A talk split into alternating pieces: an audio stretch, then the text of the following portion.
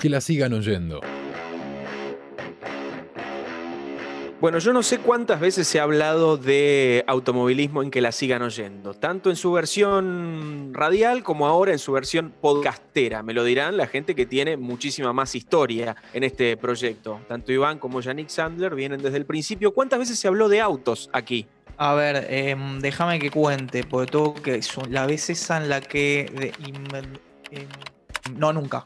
Cero. Hoy empezamos a hablar de autos, tal vez con la carrera más importante que hay. Los Yankees te dirán en el mundo. Para mí es una de las más importantes del mundo. Las 500 millas de Indianápolis. Es la carrera de las mil particularidades. En este episodio te vamos a contar todas o casi todas las tradiciones que hay alrededor de esta prueba, que es la más importante del automovilismo norteamericano. Y también vamos a hablar sobre las innovaciones que pasaron a los vehículos de calle desde los autos de las 500 millas de Indianápolis y por qué la edición de este año 2020 es tan particular. Me parece que hoy vamos a armar una buena guía para conocer esta prueba legendaria y para acercar al público de que la sigan oyendo al deporte motor. Vamos a compartir especificaciones técnicas, pero no lo vamos a hacer de una manera muy profunda. Me gusta que arrancamos con las mil particularidades en la carrera de 500 millas. O sea que hay una particularidad cada media milla. Exactamente. Todo sobre las 500 millas de Indianápolis a la manera de que la sigan oyendo. This is the greatest spectacle in racing, and today, one of these drivers will do something we will never, ever forget. Simon Pagenaud, the pole sitter, the right yellow.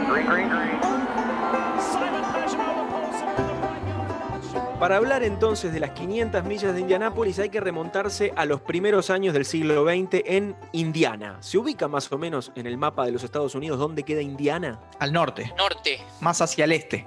Exacto, centro noreste de los Estados Unidos, una zona altamente industrializada con eh, fabricación de maquinaria e industria metalmecánica muy fuerte. De allí entonces viene la visión de los fundadores del Indianapolis Motor Speedway, o en inglés, que es uno de los eh, primeros tres autódromos que se construyeron en el mundo. Los otros dos, a ver si los sacan. Uno puede ser que sea conocido, el otro ya no existe más. Este- ¿Seguimos en Estados Unidos o nos vamos a otro lado? En el mundo entero. Ampliaste mucho el mapa. Silverstone, Silverstone. Eh, cerquita, cerquita. Monza, Monza, el autódromo de Monza, la casa, Eh, bueno, digamos, de No Ferrari. tan cerca, no tan cerca tampoco. En Europa estás a un tren de distancia. Acá nomás. Monza y Brooklands en el Reino Unido. Brooklands ya no existe más. Monza sigue albergando al Gran Premio de Italia de la Fórmula 1. Junto con Indianápolis son las dos pistas más antiguas del mundo que siguen operativas. Vamos al año 1908. Cuatro amigos de Indiana juntan sus ahorros y hacen un emprendimiento. ¿Cuál es ese emprendimiento? Comprar un terreno y armar una especie de pista de pruebas para darle impulso a la industria automotriz del Estado. La visión que tuvo el, eh, digamos, el tipo que motorizó esta idea, Carl Fisher, fue hacer también un eh, lugar donde se pueden hacer competencias. Entonces, en mayo de 1909 se hizo el primer evento competitivo en este lugar. ¿Qué creen que corrieron, eh, qué, qué artefactos, digamos, corrieron en esa eh, primera carrera, en mayo de 1909? Ajá. Motos. Las motos vinieron después. Lo primero que corrió en la pista de Indianápolis, justamente no tocó la pista de Indianápolis, fueron globos aerostáticos. Ah, la bueno. Primera, la primera La hicieron carrera. para arriba la pista. Eh, claro, más o menos. Como se hace ahora las carreras de drones, eh, que tienen una pista marcada en el piso y tienen que pasar por ciertos lugares. Bueno, carrera de globos aerostáticos en Indianápolis en mayo de 1909. En agosto de ese año fue la primera carrera con vehículos de motor. Sí fue con motos y la pista en ese momento, como el asfalto no estaba tan, digamos, desarrollado en esa época, la hicieron con grava, que vendrían a ser piedras trituradas, y alquitrán. Es ese piso que cuando vas con el auto te tiembla todo. Exactamente. Imagínate la demencia que era eso. Decime que, que ya habían los neumáticos que, que por lo menos nada. frenaban un poco. Para nada. para nada. ¿Qué pasó? Al poco tiempo se hizo la primera carrera de autos. 12.000 espectadores vieron cómo el ingeniero austríaco Louis Schwitzer ganó esa primera carrera con, con un auto, pero fue un desastre total porque la superficie del circuito se rompía por todos los costados y tanto se rompía que hubo accidentes. Fallecieron seis personas. ¿Es Eh, la primera? Y era la primera, exactamente. Primera ¿Personas carrera. del público o, o corredores? Personas del público, dos. Corredores, dos. Y mecánicos, dos. Así que en ese momento fue debut y casi despedida porque cerraron el autódromo para modernizarlo, entre comillas. En mayo de 1911 nacieron oficialmente las 500 millas de Indianápolis en ese lugar en el cual se habían matado seis personas. Los fundadores del circuito lo que dijeron es, si hacemos muchas carreras, la pista se va a romper mucho más fácil. Entonces, ¿qué hacemos? Hacemos una sola y le damos un premio muchísimo más jugoso. ¿Y cómo hacemos para atraer al público a este evento anual importante? Lo hacemos en una fecha patria. ¿En qué fecha patria? En el Memorial Day. Ya vamos a hablar en extenso de qué es el, el, Memorial Day, pero es el último fin de semana de mayo. Entonces, en este 30 de mayo de 1911 se celebró la primera edición de las 500 millas de Indianápolis y así nació una de las carreras más legendarias del mundo motor. Incluso para los que no saben absolutamente nada de autos, solamente que tienen cuatro ruedas, si uno les nombra las 500 millas de Indianápolis, saben más o menos de qué es. ¿Qué idea tenían ustedes de las 500 millas antes de hoy? ¿estamos hablando de 800 kilómetros más o menos? Claro. Uf, yo me imaginaba algo un poco más corto. Como el turco en la neblina, estoy perdido como el turco en la neblina, ahí está. Pero, ¿cuánto es, por ejemplo, una carrera de Fórmula 1? ¿Cuántos kilómetros tiene? Lo que dice el reglamento técnico de la Fórmula 1, hecho por la FIA, es que la distancia reglamentaria de todas las carreras tiene que superar los 305 kilómetros. O sea, cuando se pasan los 305 kilómetros se da una vuelta más y se termina. Así es como mmm, fijan la cantidad de vueltas de cada gran premio. Pero hay una excepción que es el Gran Premio de Mónaco, que tiene que durar al, al menos 260 kilómetros y una vuelta más, según lo que dice el reglamento de la Fórmula 1. Y no se sabe por qué, pero bueno, está escrito así y viene así hace varios años. Son un poquito antiguos. A mí me decís las 500 millas de Indianápolis y yo lo primero que pienso es en algún juego de Sega que lleva ese nombre. Esa es mi aproximación a los eventos del deporte motor. Y bueno, porque de hecho, eh, una de las carreras más importantes también, que es el Gran Premio de Mónaco de la Fórmula 1, ha tenido juegos que tenían su nombre, o sea, GP Mónaco o ese tipo de cosas. Sí, por eso, Y- por eso había un montón de juegos que iban teniendo de los distintos eventos y estaban ahí. Me suena que había alguno de las 500 millas de Indianápolis. Y sí, porque son eventos que eh, tienen tanta trascendencia mundial que incluso superan a las categorías que los protagonizan. Son eventos por sí mismos. Y eso lo vamos a ver también eh, un poquito más adelante. Y hablando de la importancia de este evento, imaginen que solamente fue suspendida dos veces. Desde 1911 decíamos. Exacto. Y supongo que alguna estará ligada, no sé, a la crisis del 30 y otra a la Segunda Guerra Mundial. A la Primera y a la Segunda Guerra Mundial, en realidad. Ah, era más lógico. 1917 y 1918 no se corrió por la Primera Guerra Mundial y entre el 42 y el 45 tampoco por la Segunda Guerra Mundial. Por eso es una carrera histórica y imagínate lo fuerte que debe haber sido el coronavirus para quienes quieren negarlo, que esta carrera e incluso el campeonato Wimbledon también tuvo que posponerse, algo que no había pasado nunca, salvo por las dos guerras mundiales, que bueno, se tuvo que posponer. Wimbledon directamente ni se jugó. Que la sigan oyendo. Para hablar entonces de la carrera nos situamos en el circuito, en el Indianapolis Motor Speedway. Es un circuito oval de 4.023 metros. Tiene dos rectas de 1.006 metros. Vaya uno a saber por qué esos 6 metros de más. Y tiene cuatro curvas a la izquierda que tienen 9 grados de peralte. Buah, no lo entiendo. Peralte viene a ser inclinación, hacia adentro. Genial. Cuando uno toma la curva, las, cu- las curvas que son a la izquierda, se inclinan levemente 9 grados hacia la izquierda, ¿eh? para poder girar más rápido, ¿no? Y que los autos no salgan despedidos hacia afuera.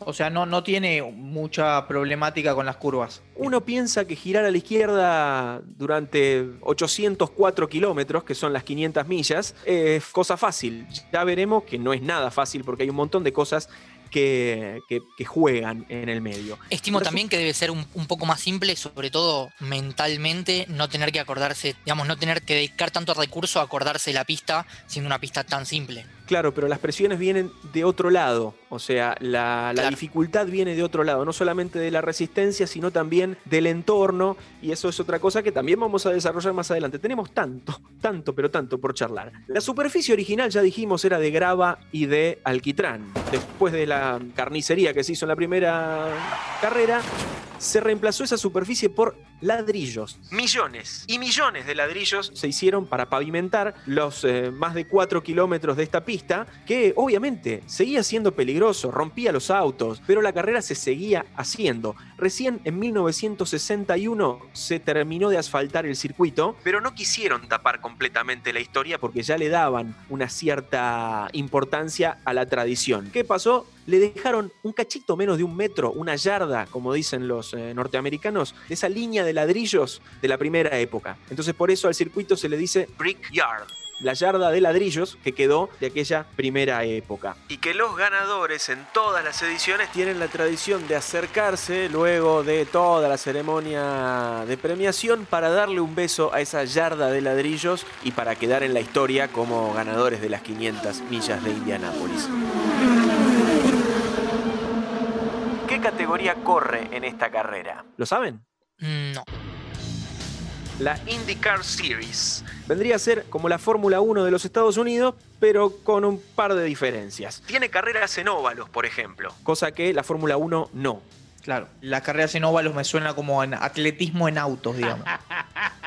Algo parecido, sí, puede ser. Lo bueno que tienen las carreras en óvalos es que te sientes donde te sientes, vas a ver todo el circuito, cosa que en otro tipo de circuitos no lo es. Eh, todos los autos son iguales en la IndyCar. La fábrica que los hace se llama Dallara, es una fábrica de chasis que tiene muchísima historia en el automovilismo y los hace a todos iguales. Los equipos pueden alistar más de dos autos, cosa que en la Fórmula 1 vos ves que cada equipo tiene dos autos y los dos autos están pintados iguales. En la IndyCar cada equipo puede tener más de dos autos y como los pilotos llevan sus publicidades, todos los autos están pintados distintos. Vendría a ser una especie de turismo de carretera, donde cada uno tiene su propia publicidad y su propia pintura. Perdón, consulta. Si el auto es siempre el mismo, ¿por qué hay diferencias de marcas? Hay diferencias de marcas en el motor. Porque hay dos proveedores de motor, que son Honda y Chevrolet. Eh, y el chasis se adapta a ese motor, digamos, tiene dos especificaciones de chasis para que entre o se encastre ese motor, tanto Honda como Chevrolet. Bien, perfecto. Después tienen un único proveedor de gomas, que es Firestone, que es desde siempre, digamos, la, la empresa proveedora de los neumáticos y que también tiene algunas particularidades. Y usan un combustible especial, que es el etanol. El etanol que viene a ser alcohol etílico, básicamente. Una mezcla de alcohol etílico, de 85% de alcohol etílico de etanol y 15% de gasolina, lo cual hace que mm, el auto tenga una combustión limpia y no sea tóxico. O sea, estamos a la vanguardia con el indicar de las Mirá. tecnologías verdes. ¿Y la combustión que genera es potente como de otras categorías de, de Componentes. carreras y esas cosas? Sí, sí, sí, tienen una potencia espectacular y ya vamos a ver a las velocidades que alcanzan. Superan incluso los 350 kilómetros por hora aquí en el óvalo de Indianápolis y eso tiene que ver mucho también con la parte aerodinámica del auto, que ya también desarrollaremos. Y es más, un dato que agrego, este año Marco Andretti logró la pole position eh, con un promedio de 371 kilómetros por hora, muy por encima de los 350 que hablábamos recién. Igualmente está lejos del récord histórico de velocidad, porque en 1996 Ari Luyendyk, que es un holandés que ganó dos veces las 500 millas de Indianápolis, logró la velocidad de 385 kilómetros por hora. Y uno tiende a pensar que, bueno, con el tiempo se van desarrollando mucho mejor y van llegando a velocidades más altas, pero en este caso, con la seguridad como prioridad, los autos se hicieron un poquito más lentos. En ese momento, en 1996, logró esa velocidad, 385 kilómetros por hora, y este año 371. Y hay un equipo argentino en la IndyCar. Vamos, Argentina. Cuando uno ve la lista de equipos, ve todas banderitas yanquis y una sola bandera argentina.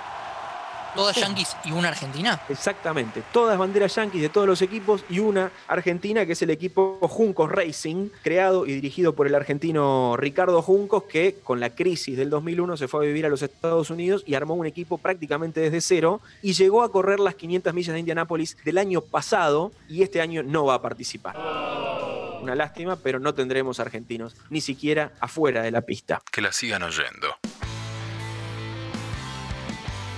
En la apertura del episodio dijimos que las 500 millas de Indianápolis son la carrera de las mil particularidades. Bueno, tomamos un par nomás para puntearlas y describir por qué es tan particular y tan única esta carrera? Sí, a full. Bueno, lo primero que se nos viene a la cabeza es el sistema de medidas. Estamos hablando de millas. Ustedes saben que los yankees miden absolutamente todo distinto a nosotros, pero todo. Millas y yardas para la distancia, galones para el combustible, millas por hora para la velocidad. Entonces, si vos querés más o menos acercarte a la competencia, tenés que tener una calculadora a mano como para tratar de pasarlo a tu lenguaje ordinario. Y una carrera en un óvalo, que si yo les digo una carrera en un óvalo, ustedes piensan, Eso es aburrido. Estás aburriendo a todos. Deja de aburrirlos. claro, díganlo. Un embole, hermano. Me aburro. Bueno, sí, es lo que uno piensa, porque girás siempre para el mismo lado, pero por eso la puesta a punto del auto para correr en el óvalo es especial, porque las ruedas tienen algo que puede tener un punto de contacto con el fútbol, tienen comba. ¿A qué se le llama comba en los autos? Chicos, qué pregunta. No sé a Me suena como a, la- a las líneas de los neumáticos, ¿puede ser? Eh, viene por ahí la cosa. Es el ángulo en el que se ponen las, las ruedas. Todas las ruedas se ponen medio chanfleadas para la izquierda para que cuando el auto esté doblando hacia la izquierda apoye mucho mejor en el asfalto. Porque O la sea, o fuerza sea que en la recta tenés que forzar ir recto. eh, no se fuerza ir recto. Lo que se ve en las cámaras on board eh, es que el piloto va levemente con el volante hacia la derecha. Porque las mismas ruedas te lo van desalineando, digamos. Entonces Claro, vos ves que el piloto está apuntando con el volante a la pared. Y vos decís, ¿cómo? Claro, porque después cuando llega a la, a la curva, el- lo único que hace el tipo es medio que enderezarlo al volante. Claro. Nunca termina de doblar a la izquierda. Endereza nomás la dirección. Los óvalos son tremendamente populares en los Estados Unidos. De los aproximadamente 1200 circuitos que hay, 900 son óvalos. Imagínate la tradición que tienen entonces de correr en óvalos allá en, en los Estados Unidos. Acá en la Argentina tenemos uno solo que está en Rafaela y ni siquiera se usa como óvalo. Se le ponen chicanas para que los autos aminoren la velocidad porque no tenemos la tecnología ni las medidas de seguridad como para correr en un óvalo. Que si se te corta cualquier boludez que se te corte, te la pega contra la pared y no la contás, básicamente. Y una particularidad que tienen los Yankees para correr en óvalo es que tienen a un miembro del equipo en la parte alta del mm, circuito, indicándole al piloto lo que tiene que hacer, prácticamente manejándolo por control remoto. Ese mm, miembro del equipo se llama spotter. Y ahora vamos a escuchar un poco de qué se trata el spotter. Outside. Still outside. Clear right there, clear. Outside with Ray Hall. Two outside. Two outside. One outside. Clear. Derecha, derecha, derecha, Qué- izquierda. pero qué raro eso. ¿No, es- no es un, ¿No es un despropósito que lo vea el de arriba y no el que está ahí? Porque la orden tarda en llegar, además. La orden no tarda demasiado en llegar, tarda un segundo en llegar y los tipos están recontra entrenados para Sí, para dispararla, para dispararla cuando corresponde, imagino también. Sí, aparte los, los mismos pilotos, los mismos pilotos tienen un entrenamiento de reacción tremendo, muchísimo más que un gato, te diría. Y es importante la tarea de este spotter, es una persona clave porque mm, la visibilidad dentro del auto es muy reducida. Entonces vos no sabés, vas encajonado entre la pared y el resto de los autos, no sabés lo que está pasando alrededor tuyo, por más que tengas espejos retrovisores. Por lo tanto, el tipo te va diciendo, se te viene uno por derecha, se te viene uno por izquierda, tenés uno atrás y medio como que le va dando la- la- las señales para guiarlo y también por una cuestión de seguridad. Me sorprende, me sorprende un poco la posición esa. Parece más como, digamos, eh, fútbol para ciegos, ¿no? Como cuando va el delantero a patear y tiene un- alguien atrás que le está indicando dónde tiene el arco y, cómo tiene que patear.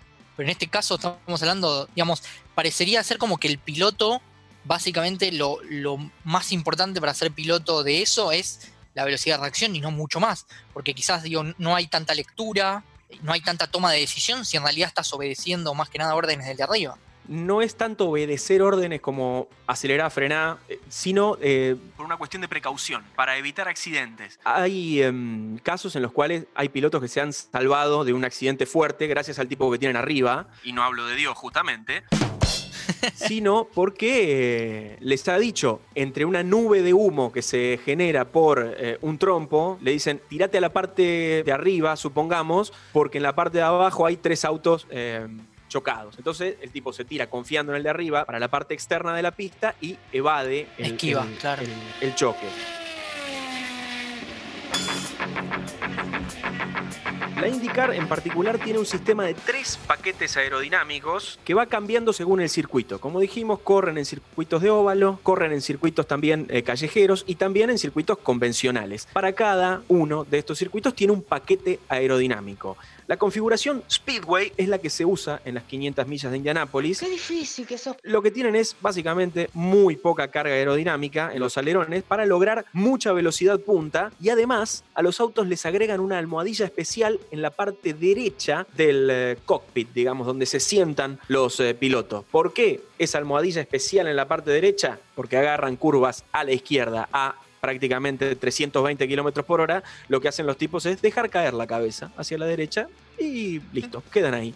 También tienen configuración para los óvalos cortos. Se les aumenta un poquito la carga aerodinámica para ganar velocidad de curva. Y otra configuración para los circuitos permanentes en la cual se les agrega mucha más carga aerodinámica para que puedan doblar mucho más rápido y también se les abren los ductos de refrigeración de los frenos, porque en esos circuitos se usan los frenos muchísimo más que los óvalos en los cuales prácticamente el freno ni se usa salvo que haya una piña. Y hablábamos también de los neumáticos. No se escatima ningún tipo de gasto en, en, las 500 millas de Indianápolis para los compuestos de goma, porque Firestone hace neumáticos especiales para esta carrera. El año pasado tienen una cantidad de gomas. ¿Pero qué les pasa? No, tienen una cantidad de gomas que da para el orto. El año pasado, la empresa Firestone hizo una cantidad de neumáticos impresionante para todo el año de la IndyCar. Tienen una cantidad que pueden haber hecho. A ver. 250.000. No, te fuiste al carajo. 26.000 gomas. Imagínate, 250.000 gomas es una torre de acá hasta la Estación Espacial Internacional. 26.000 neumáticos para la IndyCar, más de 6.000 fueron llevados para las 500 millas de Indianápolis. Y todos se usaron, no quedó uno solo sin usar. 6.000 gomas se usaron en dos semanas de competencia y cada uno de ellos está desarrollado para cada extremo del vehículo, o sea, hay una goma especial para la delantera izquierda, otra goma especial desarrollada para la delantera derecha y así. Es muy agotador. Para las cuatro gomas del auto. Imagínense el nivel de detalle que lleva y el nivel de preparación que lleva esta carrera. Por eso, Muy específico. Es una, sí, sí, sí, es una de las más eh, importantes, si no la más importante del calendario. Que la sigan ayer.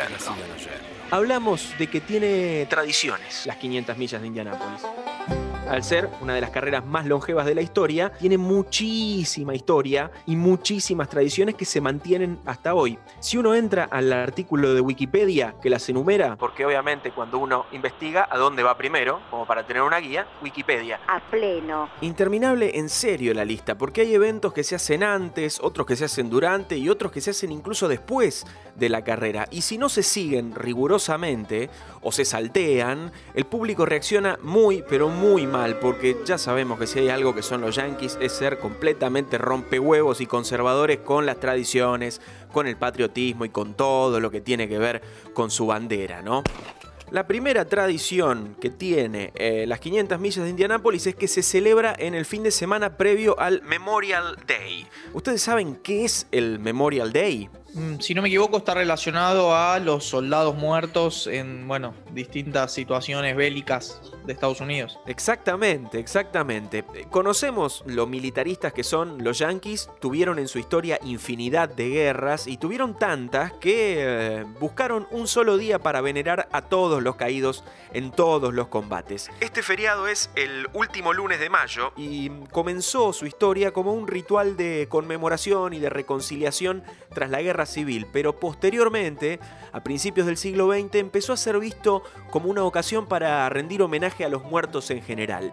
Por eso, en el Memorial Day los eh, cementerios se llenan de gente, hayan servido o no en el ejército los muertos a los que se le rinde homenaje. Con el tiempo, se terminó convirtiendo en un feriado de reunión familiar, en un fin de semana largo más, y los fundadores de las 500 millas de Indianápolis la tuvieron clarísima, porque capitalizaron el chauvinismo exacerbado que tienen los yankees y posicionaron este evento como el más estadounidense de todos. Mira. Batacazo. Sí, sí, sí, sí, porque tiene muchísimo que ver con la idiosincrasia del estadounidense promedio. Y esta vez se va a celebrar en agosto a causa de la pandemia, como muchísimos eventos se han postergado y ya lo hemos hablado. El dueño del circuito, Roger Penske, eh, que dicho sea de paso lo compró el año pasado y se está comiendo tremendo clavo al no tener público en las 500 millas de Indianápolis, pero recupera un poco siendo dueño de un equipo de IndyCar y que tiene una historia larguísima en la categoría. Fue campeón muchísimas veces el equipo Penske en, en la IndyCar. Bueno, le encontró la vuelta Roger Penske para ponerle épica a este evento, esa épica que le iba a faltar a la carrera porque no estaba en la fecha original. Dijo Roger Penske. El fin de semana del Memorial Day siempre ha dado a los fans de la Indy 500 la oportunidad de honrar a los hombres y mujeres que lucharon y se sacrificaron por nuestra nación. Este agosto también tendremos una potente oportunidad de homenajear a doctores, enfermeros y demás personal sanitario y de emergencias que están en la primera línea de fuego contra el coronavirus. Es bueno, ¿eh? Bueno. ¿Qué pasa cuando una carrera termina en cualquier competencia de automovilismo? Se va al podio y ¿qué le dan a los eh, pilotos? Champán. Perfecto. En la Indy 500 no le dan champán. Le dan otra sustancia que no tiene alcohol, que es leche. Mmm, qué rico. ¿Cómo es eso? El piloto que consigue ganar recibe una botella de leche. E imagínate que a vos, no sé, sos intolerante a la lactosa. ¿Qué pasa? Bueno, te pregunta la organización qué tipo de leche querés en caso de ganar. Entonces vos firmás el formulario en el cual decís, bueno, yo me llamo tal, peso tanto, y la leche que quiero tomar si gano es desnatada, entera o semi-desnatado, lo que sea. Y la organización te la entrega eh, si ganaste, ahí al lado del auto. Esta tradición la inició en 1936 el ganador de ese año, que se llamaba Louis Meyer, estadounidense, él que ganó tres veces la Indy 500. ¿Por qué hacía esto? Porque Meyer seguía la indicación de su madre de tomar leche para reponerse tras el gran esfuerzo que hacía durante las carreras. Entonces recobraba fuerzas con eh, la leche. Y la tradición eh, siguió más o menos informalmente hasta 1947. En el 56, la Milk Foundation de los Estados Unidos llegó a un acuerdo comercial con la organización de la carrera y volvieron a celebrar con leche hasta el día de hoy. Y solamente hay una excepción de esta regla y ya te la voy a contar. No me la esperaba esta, ¿eh? Después sabemos que en el ambiente automovilístico no llegó, digamos, la deconstrucción a los podios. Digamos que no llegó mucho a los deportes masculinos, la deconstrucción. Pero menos, me imagino, a un deporte que todavía sigue siendo, digamos, prácticamente 100% masculino como es el automovilismo. La mm, reina de la belleza de Indiana, Miss Indiana, ni bien termina la carrera, tiene que ir hacia el auto y darle un beso al ganador y dejarle marcados sus labios al ganador. Y eso sigue estando como una de las tradiciones de las 500 millas de Indianápolis. Son un poquito antiguos. Y hasta el trofeo de las 500 millas de Indianápolis es único. ¿Alguna vez lo vieron? No. No, no recuerdo. Bueno, el trofeo, el galardón mide un metro 63 y pesa 50 kilos. Y la particularidad que tiene es que tiene grabadas todas las caras de todos los ganadores desde la primera edición de las 500 millas de Indianápolis. Claro, o sea, sí, mide es un metro 1,63 sesenta. y creciendo. Claro, es una especie de Copa Libertadores, ¿vieron que le van alargando la base? Claro. Bueno, le van alargando la base con las caras Es difícil modeladas. esa, ¿eh? Un buen tallador. Exactamente, un payarols de allá va tallando las caras en plata y se las va incrustando en el trofeo. Obviamente ese trofeo no se lo llevan, le dan una réplica de 54 centímetros al ganador, pero el trofeo es una bestialidad gigante con caritas, una al lado de la otra. Genial. Y la organización de la carrera también es única, porque dura dos semanas. Es muy agotador. Las carreras, en general, duran 3-4 días los eventos. Porque entre prueba, clasificación y carrera son 3, 4 días. Las 500 millas de Indianápolis llevan muchísimo más tiempo de preparación. Empezaron el miércoles 12 de agosto de este año y van a terminar el domingo 23. Porque tienen pruebas. Y no solamente pruebas, sino los pilotos que por primera vez van a correr tienen que pasar como por una especie de prueba de admisión que le van aumentando de a poquito la velocidad que tienen que, con que ir girando. Imagínate que te ponen a vos en el auto y te dicen, bueno, primera vuelta, 150 km por hora. La segunda, 160. La tercera, 100. Y así hasta llegar a los kilometrajes por hora que necesitas para clasificar. Y si no sos lo suficientemente rápido, Chau, chau. para afuera.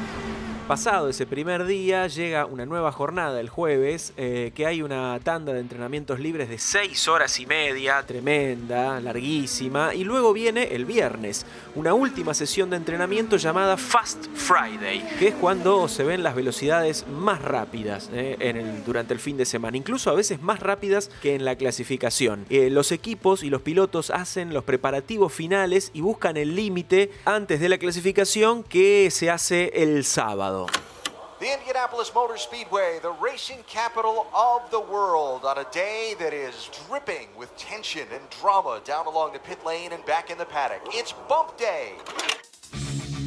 Clasificación general, día sábado. A esta jornada se la conoce como el Bump Day. ¿Qué significa Bump Day? Básicamente día de eliminación. Porque mm, hay pilotos que son eliminados de la grilla. A la basura todo. Chau, chau. En las 500 millas de Indianápolis solamente y por tradición pueden largar 33 pilotos. Y cuando se anotan más, el Bump Day eh, es el día de mayor tensión porque ahí se define quién participa de la carrera y quién se va a su casa una semana antes de que la carrera se corra. Y en todo el mundo, las clasificaciones son más o menos iguales. O sea, el que hace el mejor tiempo a una vuelta gana la clasificación y larga adelante en la carrera pero en las 500 millas de Indianápolis no funciona así. El Bump Day, el sábado de clasificación general, es una sesión tremendamente larga, dura 6 horas. Los pilotos salen a pista de a uno y hacen cuatro vueltas lanzadas. Entonces se suman los cuatro tiempos de las cuatro vueltas y los primeros nueve pilotos clasificados van a luchar por la pole position el domingo. Y los que no entren entre los primeros 33 puestos se van a su casa directamente. O sea que básicamente no sabes si vas a participar hasta un par de días antes, porque te pueden expulsar faltando nada. Exacto, hasta una semana antes vos no sabés si corres, porque si hay 60 inscriptos vos tenés que ser lo suficientemente rápido para entrar en los primeros 33 lugares. Entonces una inversión millonaria para llegar a esa carrera puede terminar en nada. Complicado. Es así la cosa, es así, esto es así. Hablábamos de los primeros nueve pilotos. Bueno, porque en la clasificación del sábado no se define el primer lugar, sino que se define al día siguiente, el domingo, en un evento que es completamente único también, que es el Fast Nine. Un evento fuera de serie, un show tremendo, digno de ser visto para los que les gusta por lo menos el automovilismo, porque el domingo durante una hora se disputa el evento que decide la pole position. Fast Los nueve mejores pilotos del sábado se enfrentan en clasificación. Los tiempos del sábado se anulan completamente y los coches salen a pista de uno en uno. Primero el piloto con el noveno tiempo más rápido del sábado y el último es el que consiguiera ser el más veloz el día anterior. Y tienen solamente un intento, así que están recontra presionados para largar adelante el domingo siguiente. Y como todo, pero todo es show, no solamente en las 500 millas de Indianápolis, sino también en los Estados Unidos, también está el Last Row Shootout, que mm, lleva a los últimos seis del sábado, los que clasificaron entre el 30 y el 36 que se juegan las últimas tres plazas de la parrilla y bueno, ¿qué es lo que pasa? Los tres más lentos de esa eliminatoria se vuelven a casa. Tienen como un día más de changüí, pero no logran clasificar para la competencia. Dios mío, qué poco se puede hacer por la gente. Y los eventos siguen, ¿eh? porque hay un montón alrededor de la competencia. El viernes anterior a la carrera se lleva adelante un evento que se llama Carp Day, que es la última sesión de entrenamientos en pista y tiene mil eventos alrededor, como conciertos, muestras,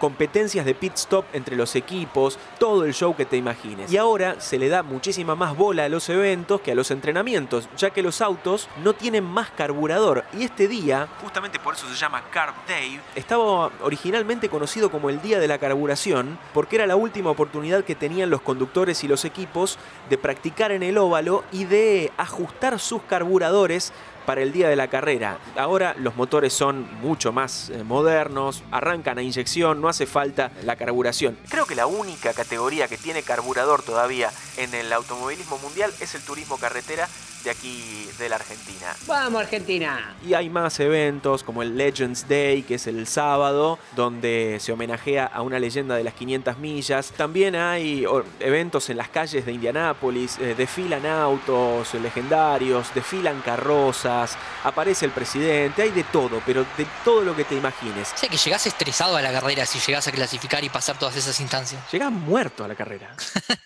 desde 1911 con aquella victoria de Ray Horn en el Marmot Wasp. Un eh, escenario espectacular, todo inició en una competencia de globos. Es una experiencia vivir toda esta previa, Alex, rumbo a la carrera. Todo tiene una tradición, todo tiene una razón, el porqué desde el lanzamiento de los globos, el cantar la canción uh, de God Bless America, de Back Home Again Indiana, el himno nacional, la alineación de los autos, todo, todo siempre es algo especial aquí en Indianápolis y sobre todo es espectacular ver la cantidad de público que se da cita año tras año. Y además, y como si fuera menor, una gran carrera, la que se nos viene por delante, donde es imposible decidir quiénes son los grandes candidatos, donde es realmente difícil marcar quién tiene favoritismo. De eso le vamos a hablar cuando regresemos. Y en un momento llega el domingo, el día más esperado porque es el día de la carrera. Una carrera a 200 vueltas y con la particularidad de que se larga compartida en movimiento y de a 3, 11 filas de 3 autos. Es la única carrera en el mundo que se larga de a 3 una vieja forma de largar que ya se descartó por completo y es la única carrera que todavía lo, lo lleva adelante. Y el último ritual es el llamado histórico a los pilotos, que seguramente lo habrán escuchado, sobre todo en el Daytona, que es el director de la prueba diciendo... And now, for the most famous words in motorsports, please welcome your Grand Marshal. Driver, start your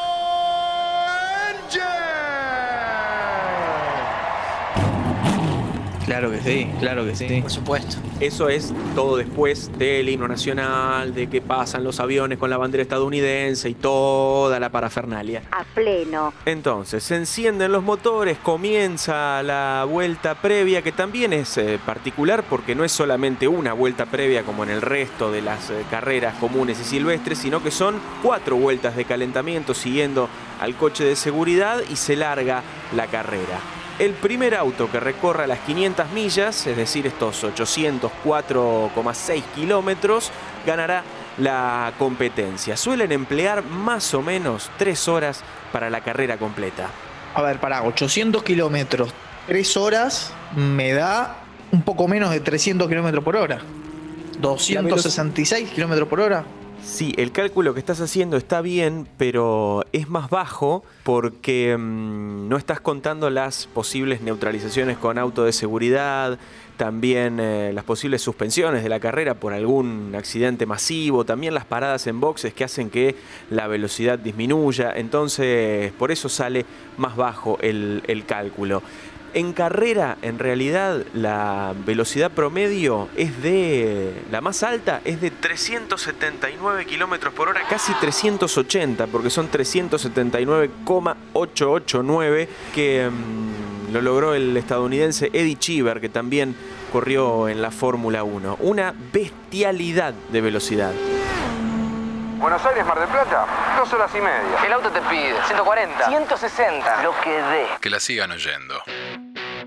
Bueno, así como tiene 1500 tradiciones, también tiene bastantes curiosidades. Vamos a sacar un par solamente porque si no se nos va a hacer eterno. La primera carrera ya nace con curiosidades, ya que el primer piloto en ganar la competencia llega a la victoria más por mirar para atrás que por mirar para adelante.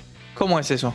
Ray Harrum se llamaba el primer eh, piloto en ganar las 500 millas de Indianápolis en 1911 y ganó por tener un adminículo en el auto que no se estilaba usar en ese tiempo adminículo para mirar para atrás es... Un espejo. Exactamente. La primera vez que se usa el espejo retrovisor es en 1911. Fue medio de pedo en realidad que lo usó. Porque armaron el auto para correr y lo armaron más angosto de lo que deberían haberlo armado. Ah, bueno, no, así no vale. En ese momento, los corredores iban acompañados de un mecánico que iba viendo cómo estaba el funcionamiento del auto y a la vez miraba para atrás y les decía, guarda que viene, fíjate que está por acá. Y les iba diciendo la distancia que tenía con los vehículos de atrás. Como esta gente armó el auto más angosto, el mecánico no entraba. Entonces, ¿cómo hacía para mirar para atrás el tipo? Para saber qué pasaba atrás, le pusieron un espejo.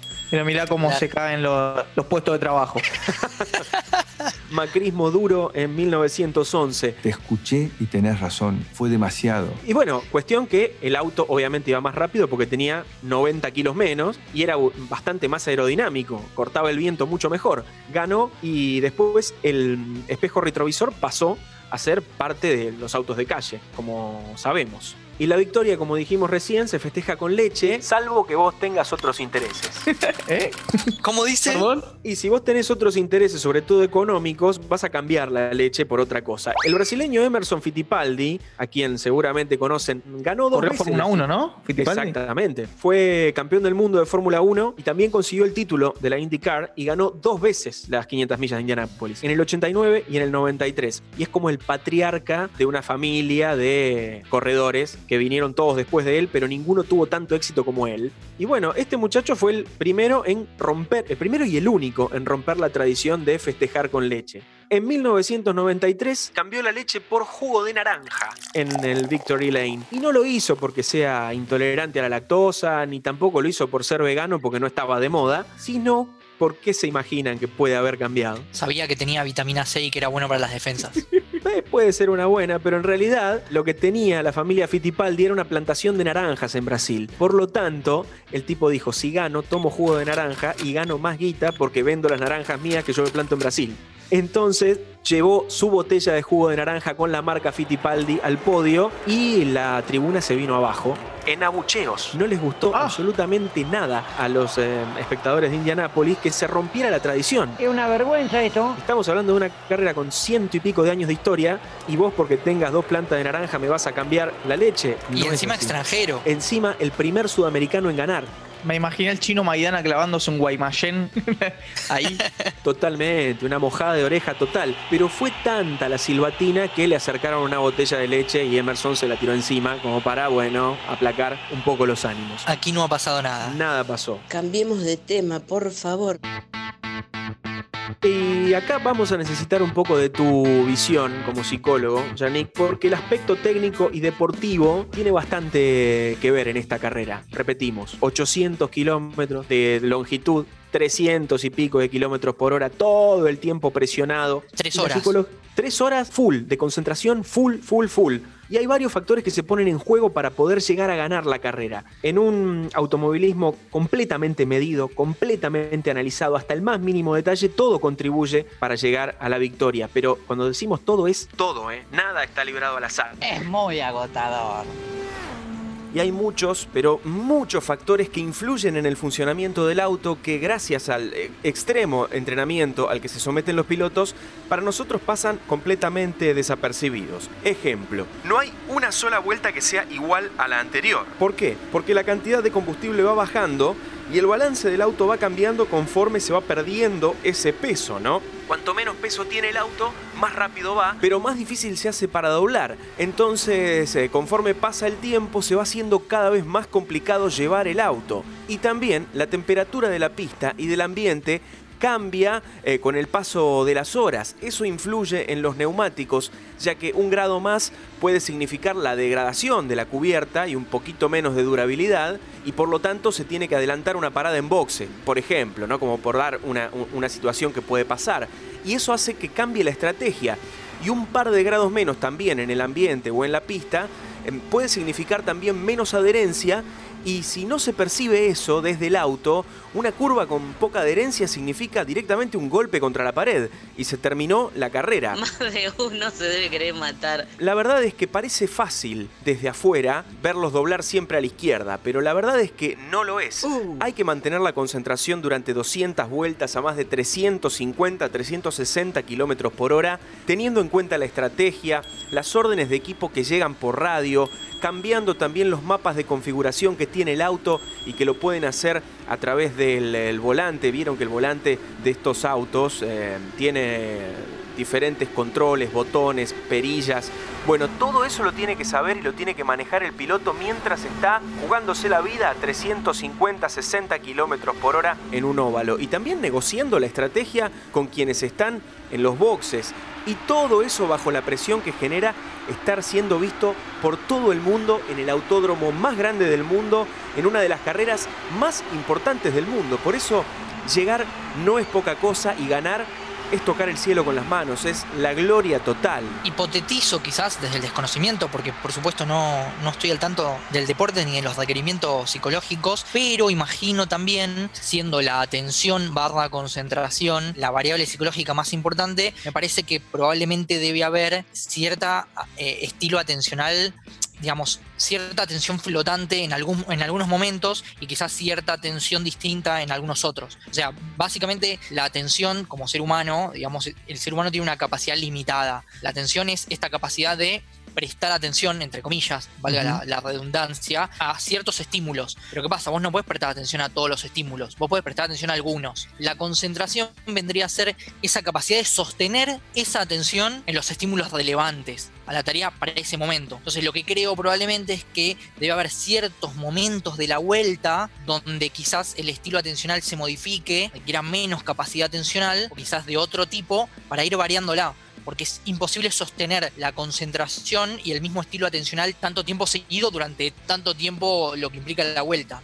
Deben tener mucho entrenamiento en los cambios de estilos atencionales. Y así es, así es, están entrenadísimos, tienen muchísimo trabajo psicológico y de entrenamiento de reacción también. Están preparados los pilotos para pensar en varios planos a la vez, ya que tienen que tener en cuenta la estrategia de carrera y todo lo que mencionamos anteriormente. Y hablando de estrategia, es importantísima. Juega su partido y a veces hasta termina ganando o perdiendo carreras. Me refiero a cuántas paradas en boxes se hacen, cuándo se entra, qué se cambia, cuánto combustible se carga y toda esa estrategia planteada eh, a priori que se hace en una hoja antes que el eh, piloto y el equipo negocian, todo eso se puede ir al demonio en nada. Chau, chau. Porque los imprevistos también están a la orden del día. Un accidente, por ejemplo, en la vuelta 15, cambia la carrera completamente.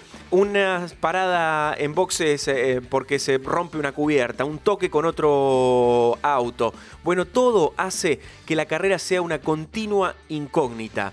Pero mm, tal vez eso desde afuera no se vea, la adrenalina que se genera dentro del auto, dentro de los equipos, y que hace que sea tan atrapante para quienes, bueno, somos fanáticos de este deporte, pero desde afuera medio como que no se nota. No, yo tengo que hablar 15 minutos frente a gente y me pongo nervioso, no me quiero imaginar lo que debe ser estar jugándote la vida en todo momento a, ese nivel de, velocidad. Hay, un fenómeno eh, interesante que tiene que ver con esto también, ¿no? Como muchas veces uno no llega a apreciar o a valorar cierta actividad porque desconoce la interna y lo que implica tener que lograr esa actividad. Entonces en ese punto me parece que existe esta cuestión de que quizás al no ser un deporte tan masivo, muchos nunca experimentaron lo que implica subirse a un auto a esa velocidad o, esos giros o estar manejando durante tres horas a esa velocidad.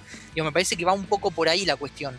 Quizás algunos deportes más masivos como el fútbol, uno sabe, quizás si lo practicó, si lo hizo durante muchos años, que, bueno, ante cierta situación uno sabe más o menos qué experimenta y también cuando, digo, el deporte también tiene esto que maravilla, ¿no? Maravilla un poco al espectador, pero es difícil maravillarse cuando quizás no entendés bien la complejidad de lo que acaba de suceder. Exactamente, exactamente. Ese es el problema que tiene el automovilismo de llegada al público neutral. Lo que sí quiero aclarar que vos decías de un deporte masivo, porque el cabeza de termo tuerca te va a decir, ¿cómo no es masivo? Si es el deporte, el segundo... sí, es masivo en cuanto a convocatoria de espectadores, pero no masivo en cuanto a la experiencia. O sea, no hay gente que se haya subido a un auto de carreras como hay gente que ha jugado al fútbol. O sea, jugar al fútbol se puede jugar al fútbol en una esquina, no subir a un auto de carreras. Desde lo experiencial. Exacto, exacto. Por eso todas las categorías se están eh, tratando de acercar a los, a los fans y tratando de darle una experiencia cercana, sobre todo también por una cuestión de que em, los autos de calle no están tan lejos de las velocidades a las que alcanzan los autos de carrera. Entonces, lo espectacular del auto de carrera, medio como que ya se perdió. Eso de ver a un auto a 200 y pico de kilómetros por hora cuando en la calle el Falcon iba a 60. Ahora un auto de calle tal vez alcanza velocidades superiores a los autos de carrera de aquí de la Argentina, por ejemplo. Por eso, tal vez. Se equipararon un poco las velocidades. Claro, entonces un tipo en la autopista Buenos Aires-La Plata puede ir más fuerte que un tipo en un autódromo profesional. ¿Por qué es tan importante esta carrera? ¿Por qué es tan especial este año? Primero, por lo que hablamos que se organiza en otra fecha que no es la fecha tradicional y también porque forma parte de la llamada Triple Corona. La Triple Corona es un logro no reconocido oficialmente que se le otorga, no oficialmente, nuevamente, a los pilotos que han sido ganadores de las tres carreras más famosas del mundo. Y solamente un piloto en la historia lo pudo lograr. Tres carreras más eh, famosas, bueno, las 500 millas de Indianápolis, el Gran Premio de Mónaco de la Fórmula 1, o en su defecto salir campeón de la Fórmula 1, y las 24 horas de Le Mans. Claro, pero digamos que en categorías distintas, por eso debe ser medio fuera de, de lo oficial. Exacto, exacto. Es que son categorías distintas, pero en el pasado las categorías eh, no eran, digamos, limitante. Los eventos llamaban más que las categorías en sí. Ahora los pilotos Claro. son tan hiper profesionales que corren para una categoría solamente. Entonces es muy difícil mm, coordinar agendas para hacer todas las los eventos. Claro, digamos que no se rompió y probablemente nunca más se rompa. Es probable que se rompa. Fiesta, fiesta, fiesta. Es probable, y ahora te cuento por qué. El único piloto que lo logró es Graham Hill, corredor del Reino Unido, padre de Damon Hill, que también fue campeón de la Fórmula 1 en 1996. Bueno, Graham Hill ganó las 500 millas de Indianápolis, ganó el Gran Premio de Mónaco y ganó las 24 horas de Le Mans en 1972. Jacques Villeneuve, que fue un piloto que salió campeón de la Fórmula 1, Lo recuerdo. que, que ganó las 500 millas de Indianápolis antes de ser campeón de la Fórmula 1, participó de las 24 horas de Le Mans y salió segundo. Así que no pudo lograr la triple corona. En el Hoy, palo. en- ahí nomás. Hoy en actividad hay dos pilotos que pueden llegar a la triple corona. Uno es el colombiano Juan Pablo Montoya, que ganó las 500 millas de Indianápolis y ganó el Gran Premio de Mónaco. Lo intentó en las 24 horas de Le Mans y no, no pudo. Y el otro es Fernando Alonso, piloto español, dos veces campeón de la Fórmula 1, ganador del Gran Premio de Mónaco en varias oportunidades, ganador de las 24 horas de Le Mans en eh, 2019 con el equipo Toyota y le faltan las 500 millas de Indianápolis. Y el tipo está obsesionado en la triple corona. Lo intentó en el 2017 y casi, pero casi lo logra porque clasificó quinto y en el medio de la carrera, estando séptimo, se le rompe el motor a 20 y pico de vueltas para el final. Ahí nomás. El año pasado, A tiro- a 2019, tiro lo dicho, entonces. pero ¿por qué eh, es difícil que se logre? Ahora te cuento. El año pasado, Fernando Alonso volvió a las 500 millas de Indianápolis y no pudo clasificar. Quedó afuera de los 33 que largan. Decepción total. Pero ahora en 2020, Fernando Alonso va por la revancha y tal vez sea la última oportunidad que tenga. ¿Por qué? Tiene 39 años, el año que viene vuelve a la Fórmula 1 con el equipo Renault y Renault ya dijo, corre solamente para nosotros, ¿eh? la boludez de las 500 millas no va más con nosotros. Entonces Fernando Alonso tal vez este 23 de agosto tenga la última oportunidad de alzarse con la triple corona y alcanzar a Graham Hill. Por eso Alonso va a todo o nada por la triple corona. Llegamos así al final del primer episodio dedicado al deporte motor aquí en que la sigan oyendo. Y en este episodio lo que quisimos hacer fue resumir en poquito menos de una hora una historia de más de 100 años. Una tarea difícil, pero creemos haber eh, cumplido. ¿eh? Y también quisimos resaltar la importancia de este evento de trascendencia mundial en el universo del deporte motor. Las 500 millas de Indianápolis. Y todo lo hicimos a la manera de que la sigan oyendo. Que la sigan oyendo. Que la sigan oyendo.